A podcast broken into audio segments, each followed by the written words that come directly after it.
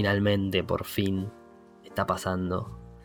Llegó Neocinema a Spotify, llegó Neocinema Podcast, una iniciativa que venimos pensando hace mucho tiempo, que surge de la impronta o del querer empezar a, explorar nuevos, caminos, nuevos medios y seguir expresándonos y seguir hablando de cine. ¿Cómo están todos? Espero que todos se encuentren muy bien, sea donde sea, el día que sea, en el momento que sea. No estoy solo, si bien siempre me han escuchado a mí en las narraciones de los videos para los que vienen de YouTube, para los que no, eh, les recomiendo nuestro canal, que es donde todo, todo ha surgido. Eh, pero no estoy solo, como les decía, hoy me acompaña el, otro eslabón de, este hmm. equipo, la otra mitad, quien ha, sido el editor de los videos, quien ha ayudado en algunos guiones y quien también ha aparecido en cámara. Quizás este, no muchos se han dado cuenta. Eh, estoy hablando de mi hermano. ¿Cómo estás, Matías? Bueno, bueno, hola. Eh, qué, buena presentación, la verdad. sí, sí. Eh, bueno, un gusto. La primera vez que, sí, que salgo, salgo a la luz con, mi voz. Aunque como vos decís, ya aparecí en algún video sin que nadie se dé cuenta, seguro. en el de Bojack. y nada, con, ganas de, hablar de cine y de reflexionar, ¿no? Que es lo que más nos gusta hacer. Exactamente, acá estamos, estamos para reflexionar. Eh, puede ser que por momentos escuchen nuestras voces parecidas, que bueno, somos gemelos, no nos queda otra, pero, pero no importa mucho quizás la voz en este, en este caso, o la voz como, como individuo, sino lo que se está diciendo. Queremos que, siempre sea lo más importante y creemos que siempre ha sido lo más importante eh, lo que dijimos, por eso quizás los que vieron en Instagram un poco la promoción que hicimos de estos, de estos podcasts. Nuestra eh, voz siempre lo más importante. Exactamente, ese concepto que, nos gusta resaltar. Eh, porque de verdad lo sentimos así. Y bueno, si en algún momento se confunden las voces, eh, no, no, tiene importancia eso. por sobre lo que se está diciendo. Y un poco lo que, de lo que va este, este podcast, o la idea nuestra, es empezar a a trazar esos paralelismos siempre tan interesantes entre el cine y la vida. Eh, no quiero sonar como un poeta, pero eh, nada, esa es un poco la, intención que tenemos, ¿no? Eh, siempre es interesante pensar qué cosas de la vida existen en el cine, qué cosas del cine existen en la vida y si, si siquiera se puede hacer una diferenciación entre las dos eh, que creo que ese es un poco a donde apuntamos. Y, para empezar, eh, a tratar estas emociones, eh, hoy vamos a arrancar hablando de quizás una de las, de las cuestiones más, más rechazadas en el cine, una de las sensaciones que, más se buscan evitar a la hora de mirar una película. Y, de vivir también, Exactamente, muy interesante. Ahí ya empezamos a, a encontrar similitudes. Eh, y estamos hablando de, la tristeza, nada más y nada menos que la tristeza. Eh, ¿qué, opinas de esto? ¿Qué, te parece eh, esta cuestión que, suele pasar de que al momento de mirar una película uno, quiera, quiera deshacerse de, este sentimiento y busque más el entretenimiento o la comedia? Bueno, sí, creo que tiene que ver más que nada con cómo, cómo se vive la sociedad hoy en día, el cine. Cómo está seteada esta sociedad en, la cual eh, el cine es un, entretenimiento que, al cual vamos a despejar nuestra mente, a, no pensar. Y justamente hay muchos realizadores que su objetivo es hacernos pensar y hacernos eh, vivenciar eh, todas las sensaciones que, por las cuales cual pasamos en nuestra vida y, la tristeza es una de ellas y entonces negarla no reprimirla es un poco reprimir la tristeza eh, o no querer ver la tristeza en el cine es un poco también reprimir eh, la tristeza propia de la vida. Claro. Sí, y también hay una cuestión, me parece, relacionada a la pérdida de la concepción del cine como arte, o de no entender del todo el medio y el poder que tiene este, este medio, que es el cine, este arte, este, para, transmitir, para generar sensaciones, eh, y que no es solo una, cuestión eh, narrativa el cine, ¿se entiende? Uno no va al cine a que le cuenten una historia nada más. Hay un montón de otras cosas este, heredadas, incluso del teatro, pero que en el cine se pueden vivenciar para mí personalmente de una forma mucho más este, potente eh, relacionado a, lo emocional. Eh, hay que quizás correr un poco la mirada a lo que decís vos del entretenimiento y empezar a ver el medio como lo que realmente es, es un, transporte muy poderoso para, para generar sensaciones y tiene todas las herramientas para hacerlo. Y, así como, como, nos puede hacer reír o como nos puede hacer creer que somos superhéroes, también nos puede eh, mostrar eh, un costado más oscuro. ¿Se entiende? Cuando, cuando uno va a, disfrutar de una película de superhéroes, por ejemplo, no es por tener nada en contra de esas películas, pero la lógica es la misma. Estamos pasando por lo mismo. Estamos teniendo el, o siendo parte del mismo proceso, que es un proceso un poco catárquico, si se quiere, eh, de identificación, que, que, se puede usar para el bien, se puede usar para el mal, o que se, que se usa, que está ahí, que no se puede evitar. Entonces, eh, no sé si decir bien o mal, porque en realidad no, no hay buenos usos o malos usos. Eh, la herramienta está, el cine la tiene, la posee y la aprovecha. Y rechazar eso, como vos decís, o negarse a eso es un poco eh, imposible, me parece. Totalmente, totalmente. Negarse a, a una de las sensaciones que, nos puede dar el cine es, un poco negar el arte también. Es, estar negado con el arte, creo yo. Eh, es esa persona que no quiere ir a ver una película o no solo una película triste, una película que, que vaya más allá de, de la charlatanería y, el sinsentido, eh, es una persona, creo yo, que también eh, está, está negada al arte. Y eso es un, gran, me parece, signo de los tiempos, lamentablemente, eh, que cada vez se ve, se ve, más y se, se vivencia más en, el tipo de, de, consumos, me parece, y en el tipo de producciones que, que se, se realizan cinematográficamente, sí, es esta... Divertida este, pero olvidable, Exacto. Es una, buena frase de Medianoche en París, que la tenemos muy fresca porque, porque estamos pronto a hacer un análisis.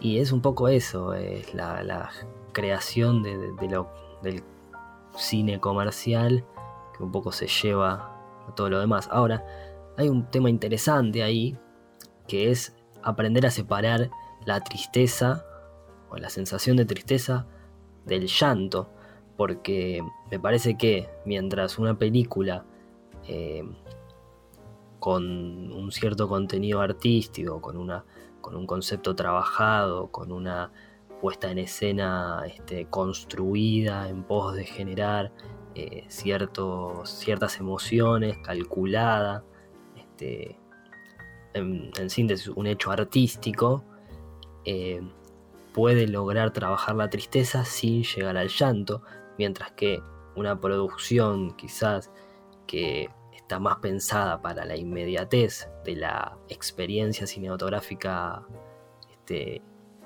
inmediata, así de verla en el momento y que te haga llorar, eh, busca más justamente el llanto. Claro, sí, creo que eso tiene que ver un poco con, lo que hablabas antes y, y de, lo poderosa que son las herramientas cinematográficas.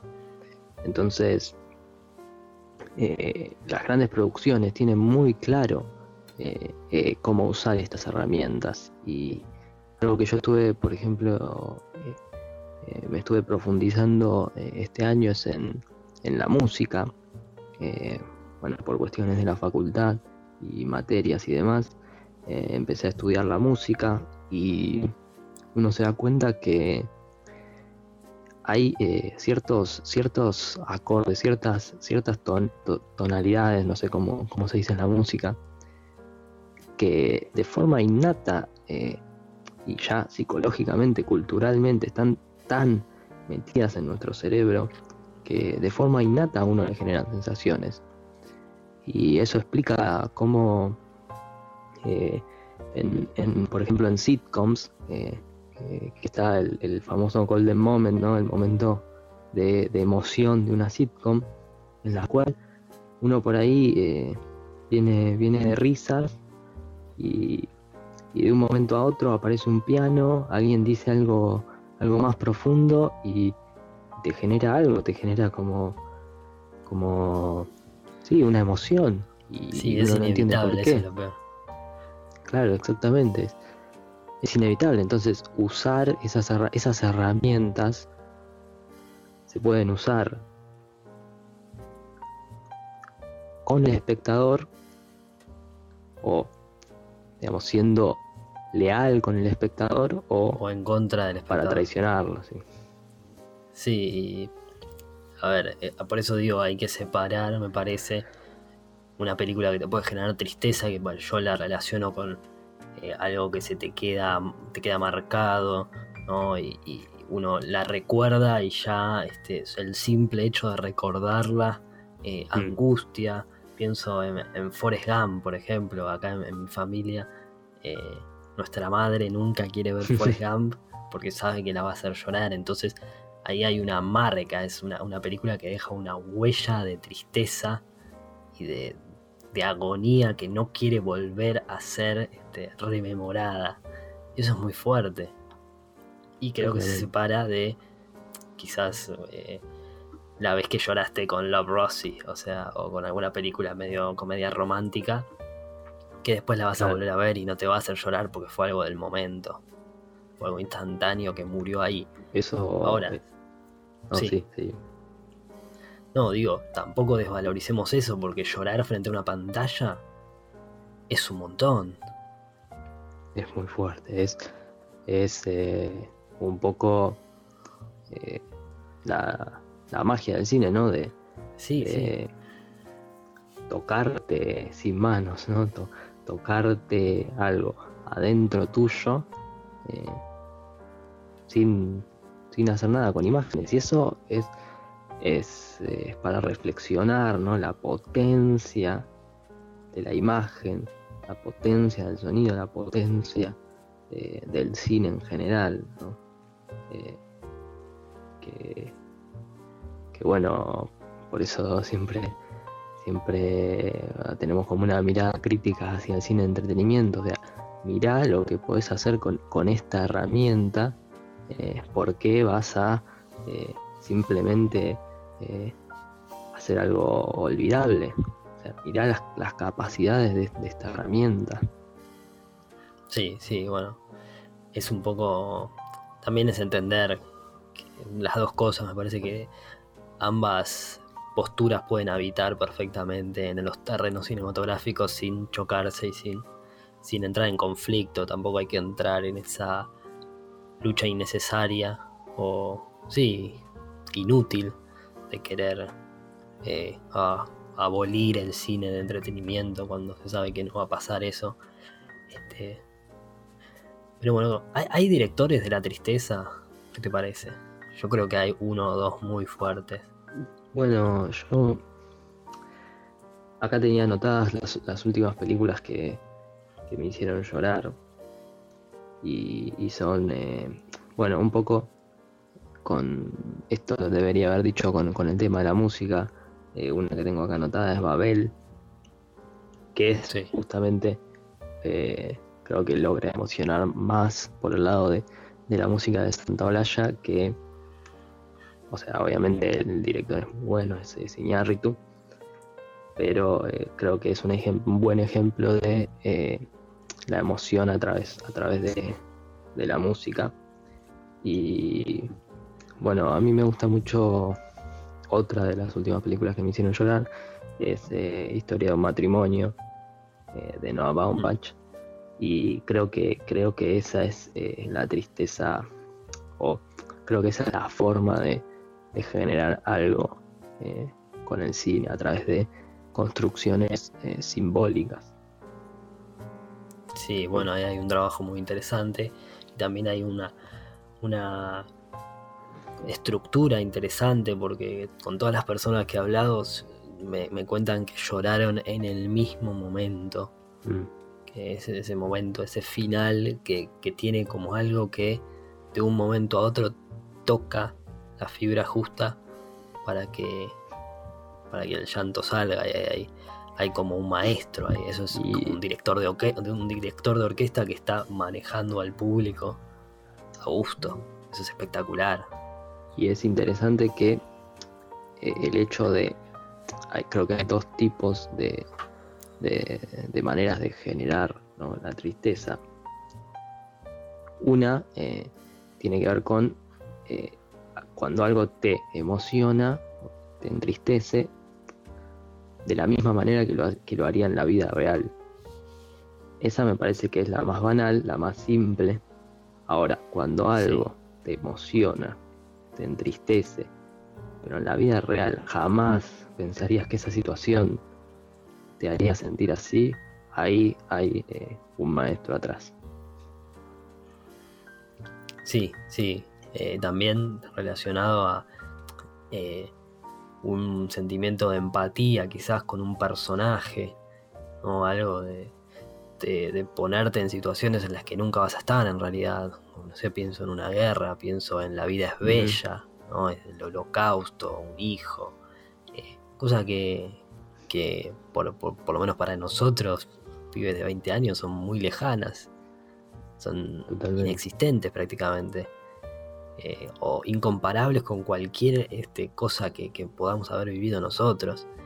Eh, sin embargo, conectan, de alguna forma conectan, porque para mí eh, la, sensación es más que la acción, siempre. tiro como una máxima, se me viene ahora a la cabeza. ¿En qué sentido? En que por más que un personaje esté, esté en un contexto y realizando acciones que, que no tiene nada que ver con nosotros, este, las motivaciones internas, las pulsiones internas, creo que esto a nivel humano son un poco parecidas para todos. Exactamente. Entonces, no es la acción que realiza, sino la pulsión, lo, que, lo que lo está llevando a realizar esa acción, eh, lo que nos genera una identificación con ese personaje. Eh, y decir, ah, quizás yo hubiera hecho lo mismo, o él piensa igual que yo, o ese tipo de cosas que superan a la acción o al contexto. Exactamente, y creo que justamente los grandes directores son los que los que logran hacer de lo particular una ley general y, identificarnos a todos como, eh, como humanidad, que digamos, todos somos de la misma especie, todos eh, somos, somos lo mismo y, y nada, es, es realmente una maestría el lograr eh, volcar eh, conceptos universales en, una historia particular. Y todos nos ponemos tristes también. Y, sin embargo nos cuesta compartirlo, ¿viste? Es más difícil. No comparte. Es más difícil compartir la tristeza que, la alegría. Y eso es para reflexionar. Sí, y pasa en el cine también, que cuando estás viendo una película en familia y están viendo el final de La La Land y... Hay como una incomodez, ¿no? Claro, una incomodidad que, que uno, viste, corre la mirada, no, quiere mirar al, al lado. En cambio, cuando te estás riendo, prácticamente es como festejar un gol, ¿no? Reírse de un chiste o de, de, algo es una situación que une más y que se comparte y que se contagia. ¿Y el llanto se contagia? Yo creo que sí, eh, pero pero ya en relaciones más personales, porque eh, creo que un poco lo podríamos comparar eh, con, con, un estado, creo que la, alegría es lo público y la tristeza es lo privado y, nacimos y crecimos y nos enseñaron que tenía que ser así, que, que llorar en público es, eh, es algo eh, avergonzante y tiene que ver con, nada, con que siempre es un sentimiento que estamos tratando de reprimir y eso me parece que, que, es para pensarlo y que no debería ser así. Eh, somos, somos humanos, eh, tenemos momentos, momentos de alegría, momentos de tristeza que creo además que si los compartiéramos abiertamente, tal vez serían menos dolorosos. Serían, sí, mucho más llevaderos, me parece. Entonces ahí, ahí hay, hay un importante, importante pensamiento, tratar de, de generar eh, vínculos con los demás que, que abiertamente puedan podamos eh, demostrarles alegría y podamos también eh, estar triste con, ellos sin, sentir vergüenza. Sí, acá es, creo que siempre la base es una cuestión eh, que tiene que ver con la sinceridad. La verdad. Un vínculo más sincero, un vínculo más verdadero, está atravesado por todas las sensaciones y por todas las emociones. Y esto te lo relaciono con, con, una película. Y una película sincera me parece que también es una película que está relacionada con todas las emociones. Pienso en Noah Baumbach, que sabe, como estábamos hablando con historias de un matrimonio, sabe mezclar muy bien el llanto y la comedia. Totalmente. Pienso en, Charlie Kaufman, Kaufman, no sé cómo se pronuncia, me critican en los comentarios. Eh, eh, que también. también en Cinecto que. Eh, y en esta última película quizás en menor medida, pero hay siempre un dejo de absurdo que te lleva a la comedia y un una profunda sensación de, de tristeza o de vacío que, que, que, sabe, que sabe mezclarse muy bien. Entonces ahí hay algo importante, me parece, del cine y de la vida, que es eh, la construcción de la sinceridad empieza en en, el poder expresar todas las emociones sin sentir vergüenza de ninguna, sin sentir vergüenza de, nosotros mismos tampoco. Totalmente.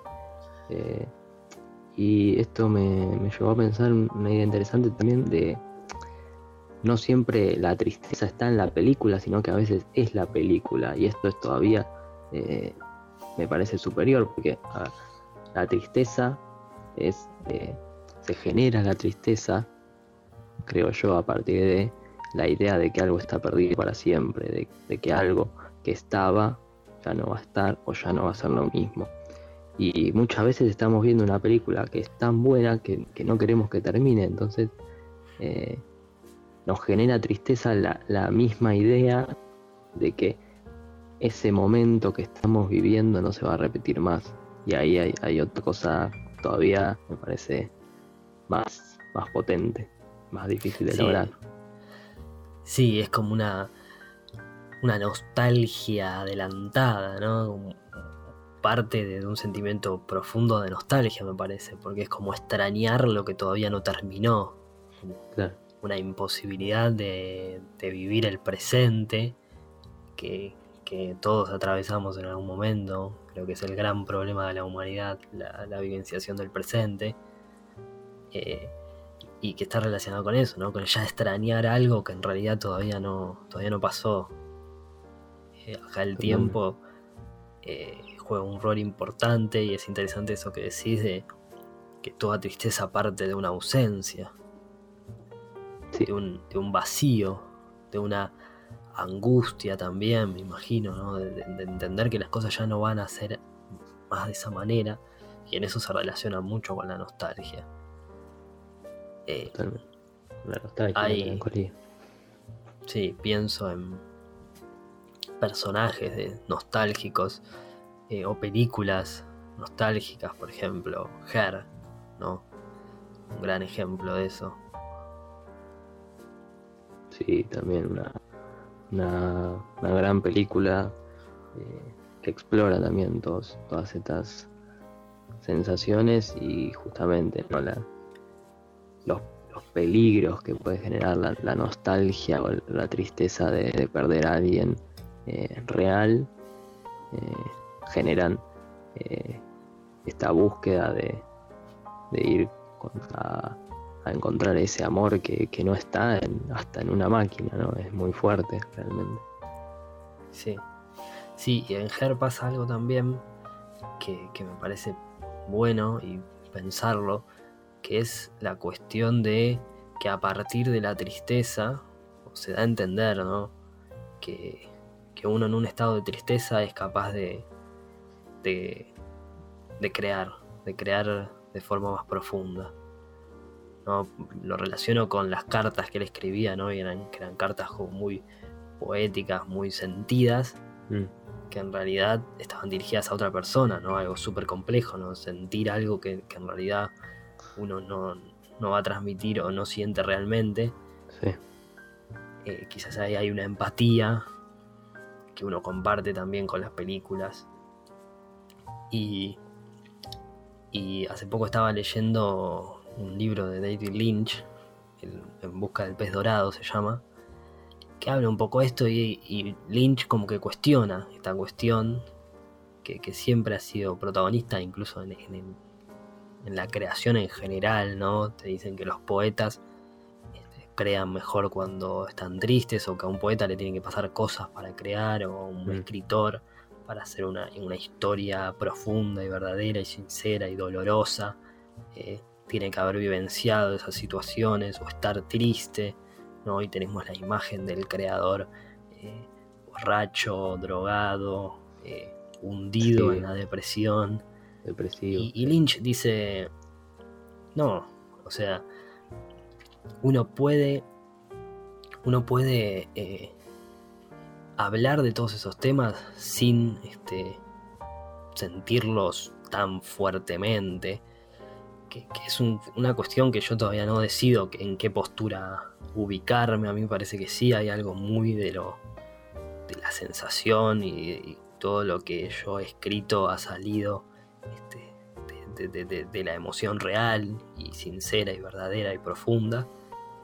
Pero tampoco considero que, por ejemplo, hacer un podcast de tristeza o hablar de la tristeza quiera decir que somos dos personas tristes o que nuestros análisis estén hundidos en la reflexión y, que busquen más profundidad, este, tenga que ver con, con que nos las pasamos pensando el cine y reflexionando.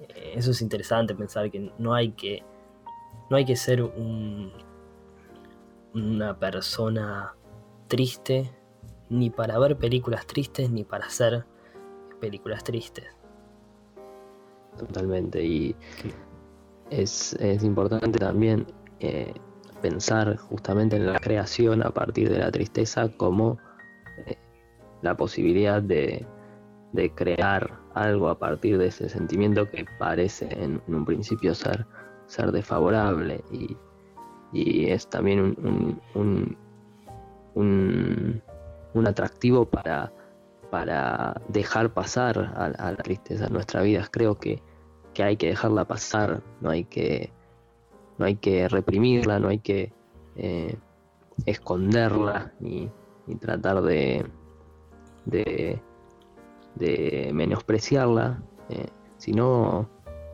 eh, simplemente vivenciarla y, ver qué nos trae. Pueden salir grandes obras, eh, como, decir, han salido de, tristeza de, un artista. Y como decís, eh, el caso de David Lynch, creo que habla todavía de, un artista todavía más poderoso, que es aquel que puede eh, que puede hablar eh, de sentimientos que no, que no vivenció, creo que habla de, todavía un artista más, más... Sí, sí, como más capaz, no sé, eh, algo de ese estilo, o sea. Eh, y para mí sí, lo son, también genios, porque uno cuando, cuando hace una, una obra o cuando está buscando crear una historia, por ejemplo, una narración o contar algo, expresarse, siempre el, primer camino que encuentra es, eh, perdón, yo hablo como en general, en realidad es algo que me pasa a mí, no sé si todo le pasa esto, pero a mí, por ejemplo, me pasa que el primer camino que encuentro siempre es el hablar de, mí mismo, eh, que es una cosa... Lo más sencillo. Claro, es lo más rápido que surge y también lo más cercano que tenemos y lo más cómodo, ¿no? Por ejemplo, me pasó tal cosa, voy a hacer un cuento en donde pase eso. Es una mirada lógica. Ahora el arte no se relaciona con la lógica. Y, uno empieza a evolucionar, me parece, como artista cuando empieza a, encontrar, no sé, su propia vida reflejada en, un personaje que nada tiene que ver con él. Eh, así, así pueden surgir el, el, padrino, ¿no? El padrino no lo escribió un mafioso. Escribió una persona que seguramente tiene muchas eh, que, encuentra cosas eh, de su vida en el padrino, están ahí, pero uno, no uno las tiene que analizar para verlas. Hay una, una entrevista muy buena de, a Tarantino, donde él habla de que si yo estoy escribiendo una película y, me deja mi novia y no pongo eso en la película, ¿para qué la estoy escribiendo? Claro, no, no, no, no se refiere a ponerlo literalmente. Literalmente, claro. Exacto. Tiene que ver con aprender a, explorar otros mundos y a relacionarse con ellos.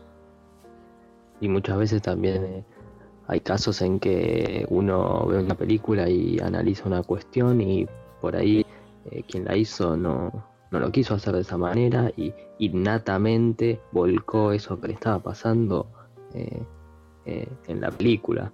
Y, sí, conscientemente. Inconscientemente. por ahí. Y hay una crítica muy este, clásica eh, que se hace a las películas de, tristeza, ¿no? Aquellos que buscan escapar de la tristeza, que, que es esta cuestión de, bueno, ya tengo demasiado con la realidad como para que una película también me muestre todas las pálidas, ¿no? de mm. alguna forma. Eh, que es un, argumento válido eh, en algún sentido, ¿no? ¿Para qué voy a hacer una película eh, que me genere esta cosa si ya suficiente tengo con la vida? Acá es cuando me parece que, que se encuentran mejor la vida y el cine y uno puede decir, bueno, ¿sabes por qué? Porque el cine no es más que la vida, o sea. Totalmente, no es más que que un, medio más para representarla.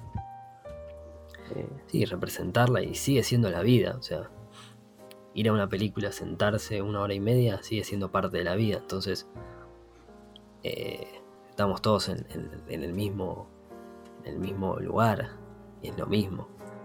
No es más real eh, que me deje mi novia a que, a que, que Tarantino lo cuente en una película, ¿se entiende? Sí, totalmente.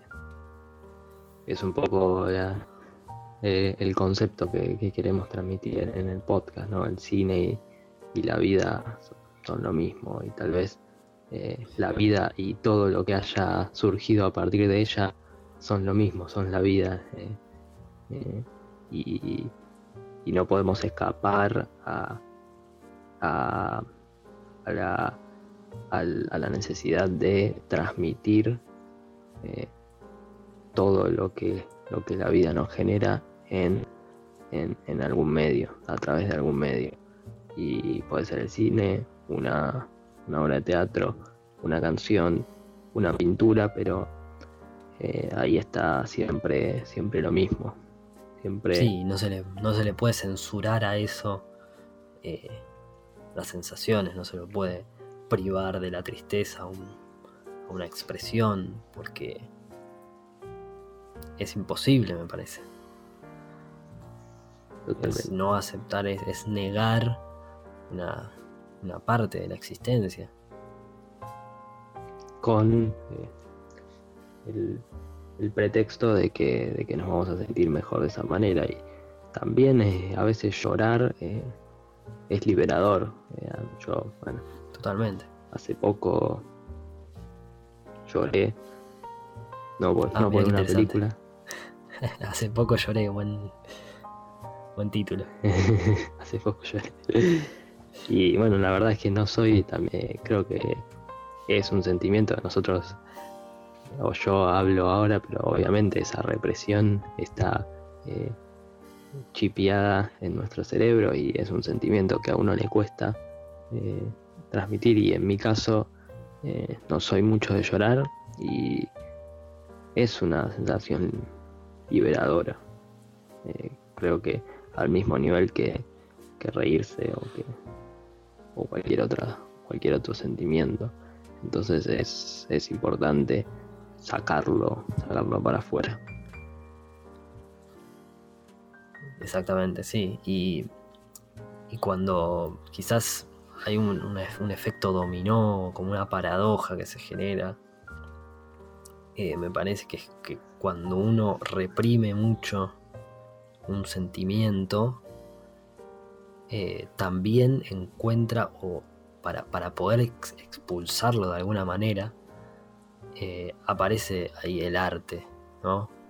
Mm. Como, como una pata clave. Eh, como a otro le pasó lo mismo, mirá, en este poema claro. alguien pasó lo mismo que, yo.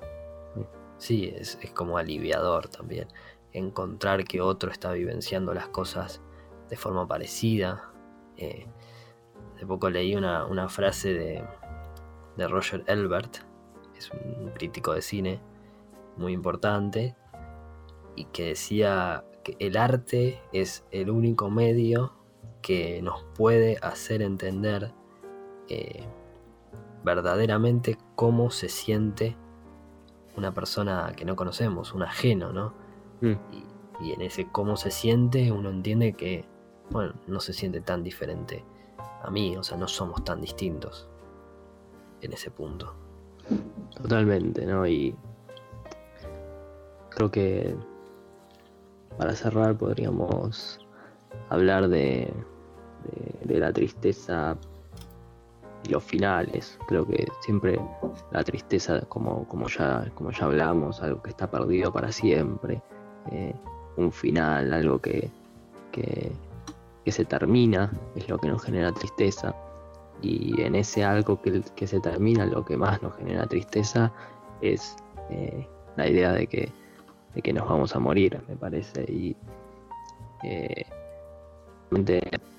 vuelvo a, y lo relaciono con lo que hablábamos de cuando una película que se va a terminar ya nos genera tristeza, bueno, justamente porque es la idea de que esa película va a morir. Y ahí está, ahí están todas las, tristezas del hombre, del humano. La idea, de, la idea de la muerte, la maldita idea de la muerte, es... Eh, el final. El final, totalmente.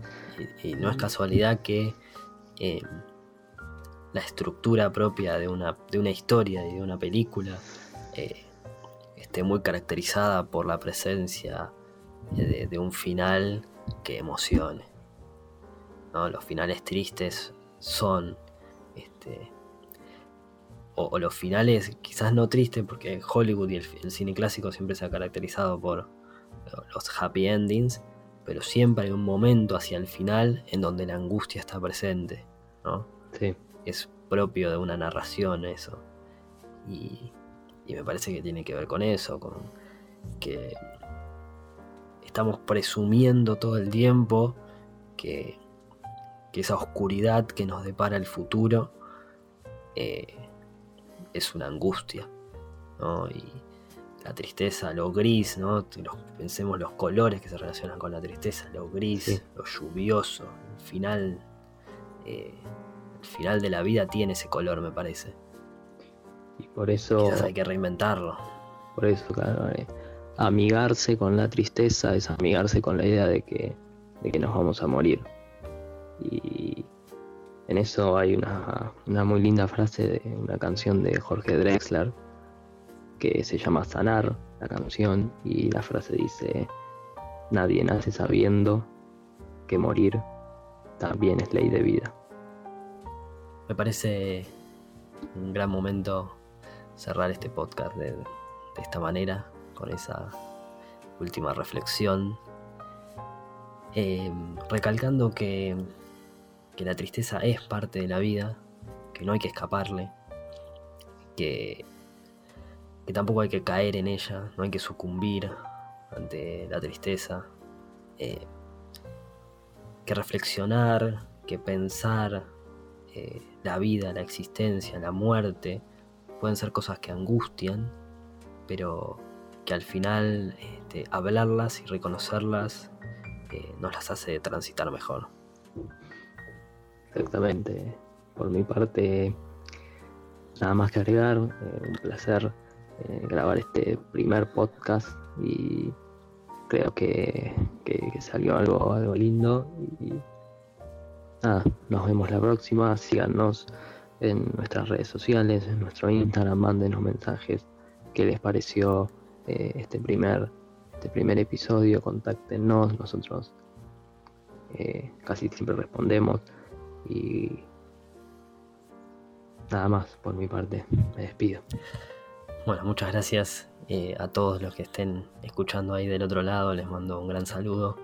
Eh, como dijo Matías, eh, nos gustaría saber qué, les pareció este primer, este primer episodio y nos estaremos viendo con más capítulos estudiando y pensando el cine y la vida.